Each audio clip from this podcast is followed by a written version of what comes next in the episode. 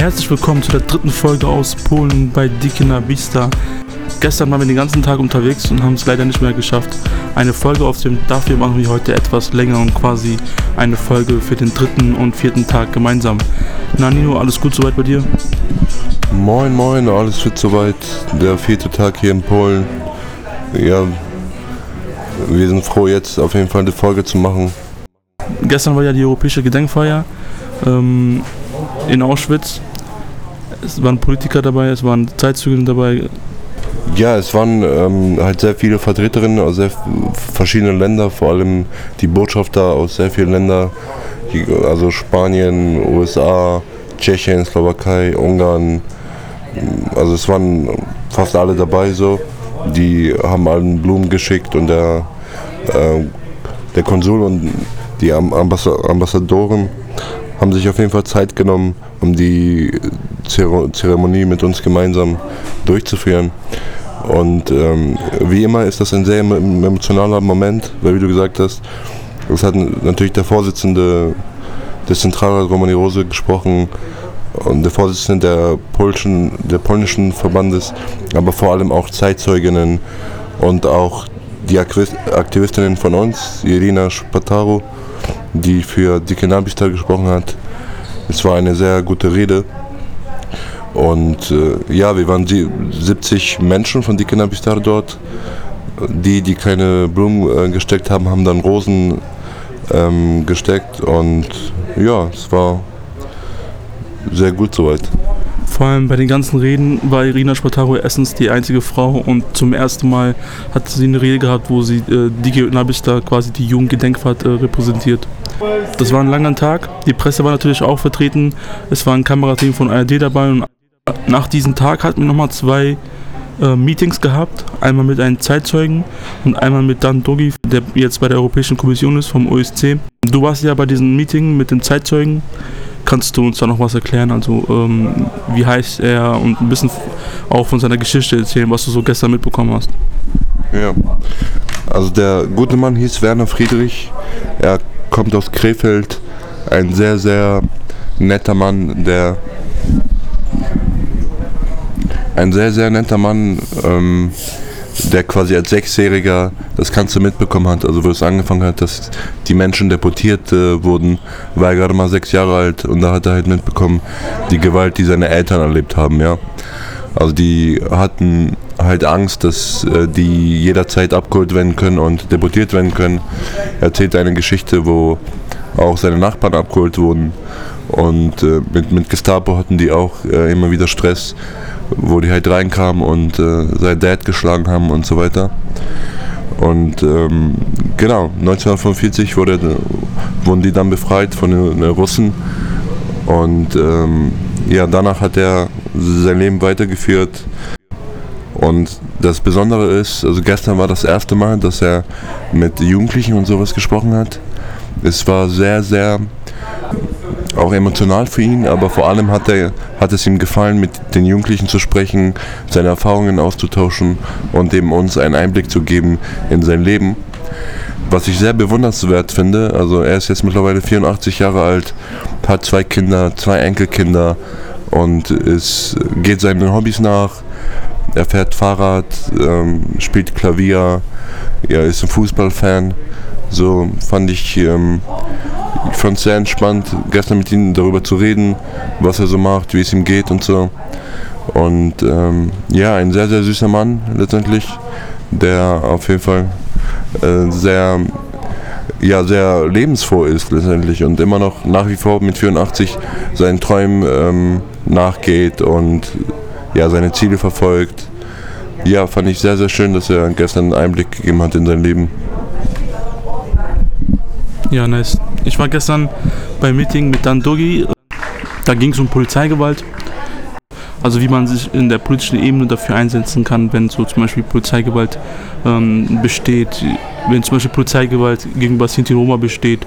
Es war ein sehr interessanter Tag. Also einmal halt die, ähm, ja, die Gedenkveranstaltung in Auschwitz und danach halt eben hier äh, weitergemacht. Und wie war das jetzt für dich? Du bist ja jetzt mittlerweile schon das vierte Mal, glaube ich. Das hast du auch letztens gesagt. Also wie war, wie war das für dich emotional? Also es ist eben so, dass dieses, dieser Ort Auschwitz-Birkenau als äh, KZ-Gedenkstätte auf jeden Fall immer sehr viel Emotion hervorbringt. So. Und vor allem auch die Gedenkveranstaltungen und, und so weiter. Man, ähm, ja, man fühlt halt so eine Demut halt dazu. Und es ist eben ähm, er hat mich gerade rausgebracht. An dieser Stelle kurz, äh, Emran war gerade vor uns und hat uns äh, total rausgebracht. Und das wird jetzt nicht rausgeschritten, das bleibt hier.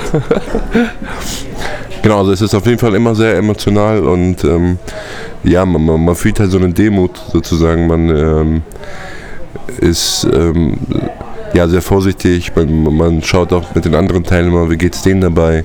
Weil eben, es sind halt, die, vor allem die, die zum ersten Mal da waren, die brauchen erstmal Zeit, das Ganze emotional zu verarbeiten.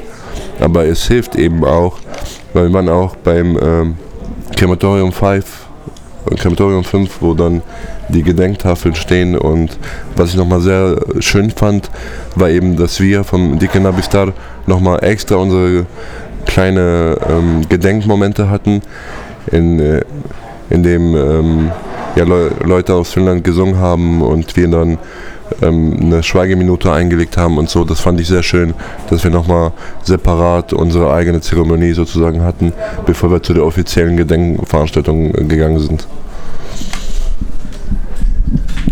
So, an dieser Stelle auch liebe Grüße an Malcolm, der Journalist, der bei der Gedenkfeier in Berlin war, beim Mahnmal.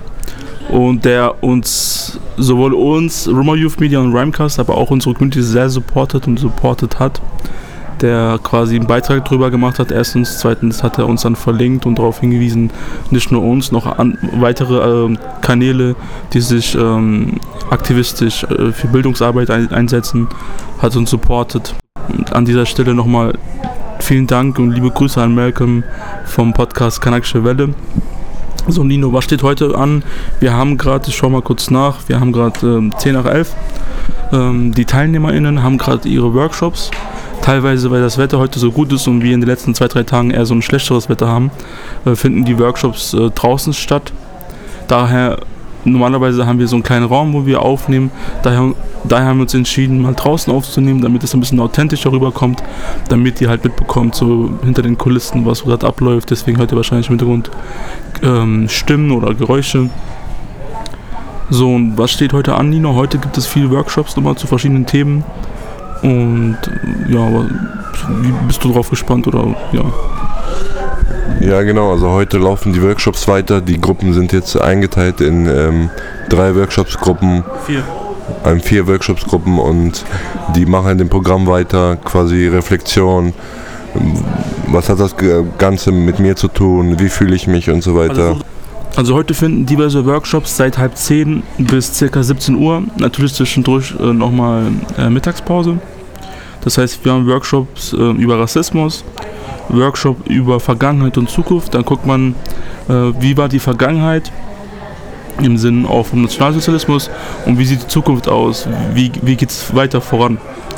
Dann ähm, gibt es später nach der Mittagspause einen äh, Workshop über Gedenken, also Remembrance. Und dann, nach, nachdem diese, dieser Workshop zu Ende ist, wird es eine Kaffeepause geben und nach dieser Kaffeepause werden wir ein Museum besuchen ein, also quasi ein Roma-Museum. Ja. Ja, also es, es wird ähm, nach wie vor auf jeden Fall äh, sehr ähm, interessant sein. Und wir vom Mediateam begleiten das Ganze. Also Seno und ich machen halt Podcasts und ähm, andere soziale Mediensachen, aber es gibt halt Menschen, die Videos produzieren, die Kurzvideos drehen, die Grafiken erstellen und so. Ist auf jeden Fall sehr interessant. Schaut auf, bei die Cannabis-Seite ähm, drauf auf Instagram. Scha schaut bei Roma Youth Media rein. Und äh, genau, es sind auf jeden Fall ähm, ein, ja, schöne Inputs von den Veranstaltungen. Genau, wir haben ja auch hier drei verschiedene Filmmaker. Ich bin gespannt, was die gedreht haben, also was daraus geworden ist. Und eventuell wird es ja heute oder morgen dann irgendwann alles hochgeladen. Und äh, wenn etwas zum Beispiel auf Instagram hochgeladen wird, dann werden wir das natürlich auch teilen, damit ihr das auch mitbekommt und euch das anschauen könnt, was wir hier so machen oder was die äh, verschiedenen Leute hier so machen. In diesem Sinne kommen wir zum Ende. Morgen gibt es dann die letzte Folge über die Kinderbista, quasi den, den letzten Workshop-Tag. Und so einen kurzen Insider wird aber eh keiner checken. In diesem Sinne 1995. Nino, du hast die abschließende Worte. Ja, hört rein. Wir freuen uns, dass, dass wir euch mitnehmen können in dieser Woche. Deswegen äh, jeden Tag könnt ihr sehr gut mitbekommen, was wir alles erleben. Dementsprechend bis zum nächsten Mal. Passt auf euch auf und der Blesse. Ciao, amigas, amigos, adios.